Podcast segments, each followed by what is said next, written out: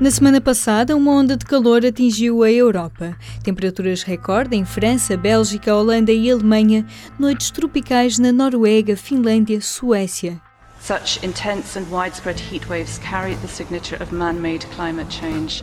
Agora há estragos na Groenlândia, detentora da segunda maior reserva de gelo do mundo. Como lidar com os efeitos do aquecimento global? Eu sou a Aline Flor e este é o P24. Hoje, antes de tudo, um planeta a derreter. L'accord de Paris pour le climat est accepté. Em 2015, líderes de quase todo o mundo assinaram o Acordo de Paris, um compromisso para conter a emissão de gases de efeito de estufa.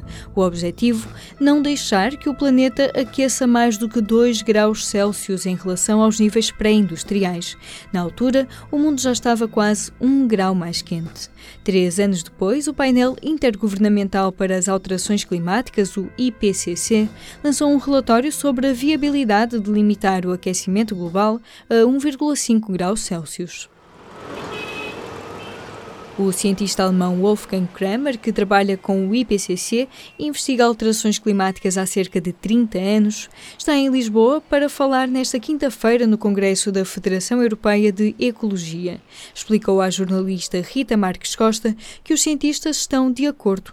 É possível limitar o aquecimento global a 1,5 graus Celsius, mas sem mudanças radicais e decisões políticas, nada feito.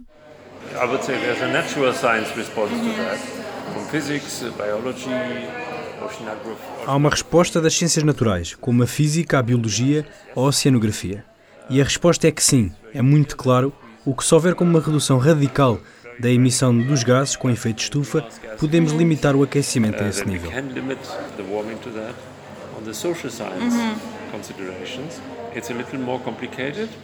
No que diz respeito às ciências sociais, é um pouco mais complicado porque a forma como o relatório responde à questão é dizendo que precisamos de alterações sem precedentes na sociedade. E claro que podemos perguntar-nos se alguma vez fizemos mudanças sem precedentes.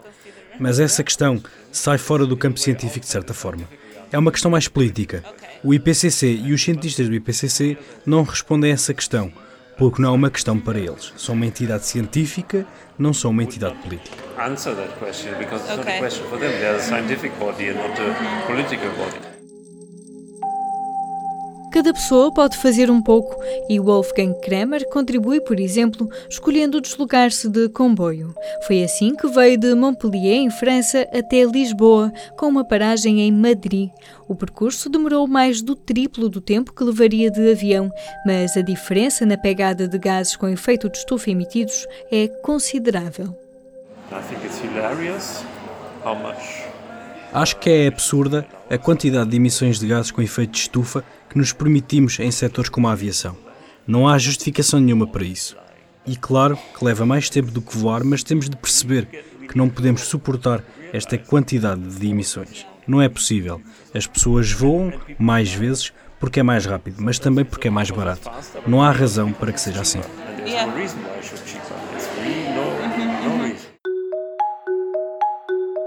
Wolfgang Kramer é diretor científico do Instituto Mediterrâneo de Biodiversidade e Ecologia em França.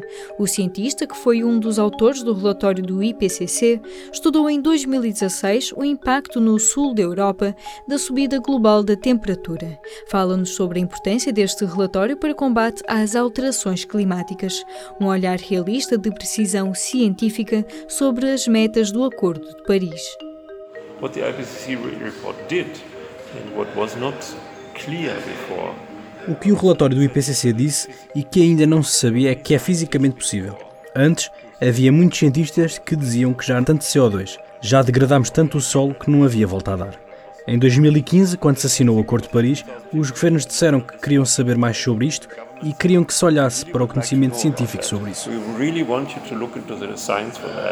And many scientists then went back into their lab and said, Muitos cientistas foram para o laboratório e tentaram fazer alguma coisa.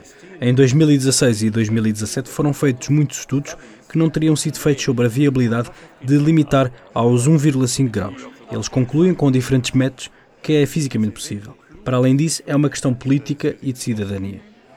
So beyond that, as I said, it's political and, and citizens thing.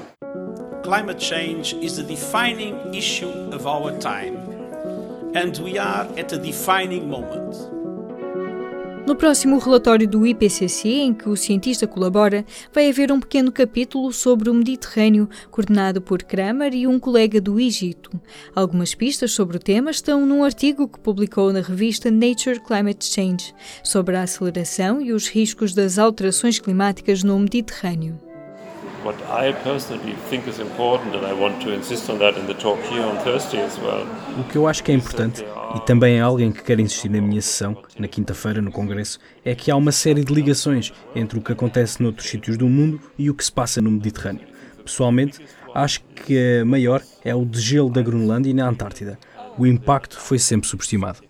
Estamos a ver agora que a Groenlândia, em particular, mas também a Antártida, estão a derreter muito mais rápido do que se pensava.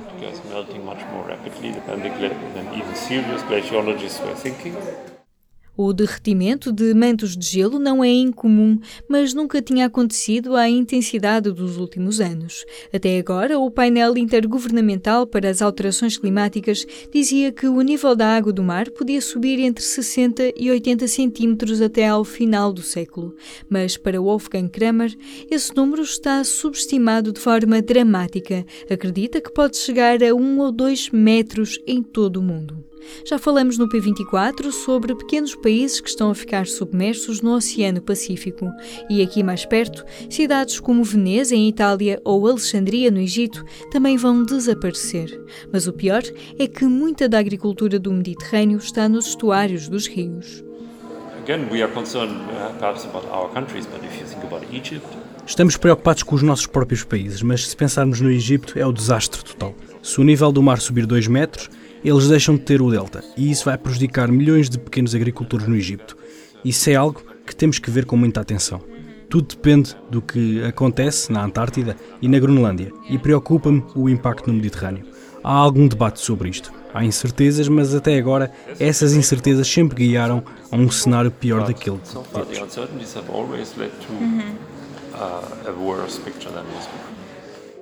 Pode ler a entrevista de Rita Marques Costa ao cientista Wolfgang Kramer na edição desta quinta-feira. Em público.pt, a jornalista Ana Cristina Pereira conta-lhe mais sobre o impacto na Groenlândia desta recente onda de calor.